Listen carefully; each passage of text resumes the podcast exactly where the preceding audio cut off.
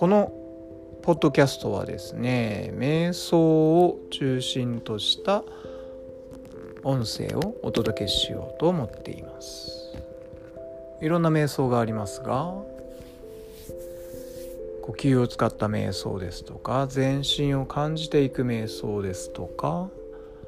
あとは自分の願望を達成するためのイメージングを使った瞑想ですとか、えー、そういったいろんな瞑想の音声をお届けしたいと思っています。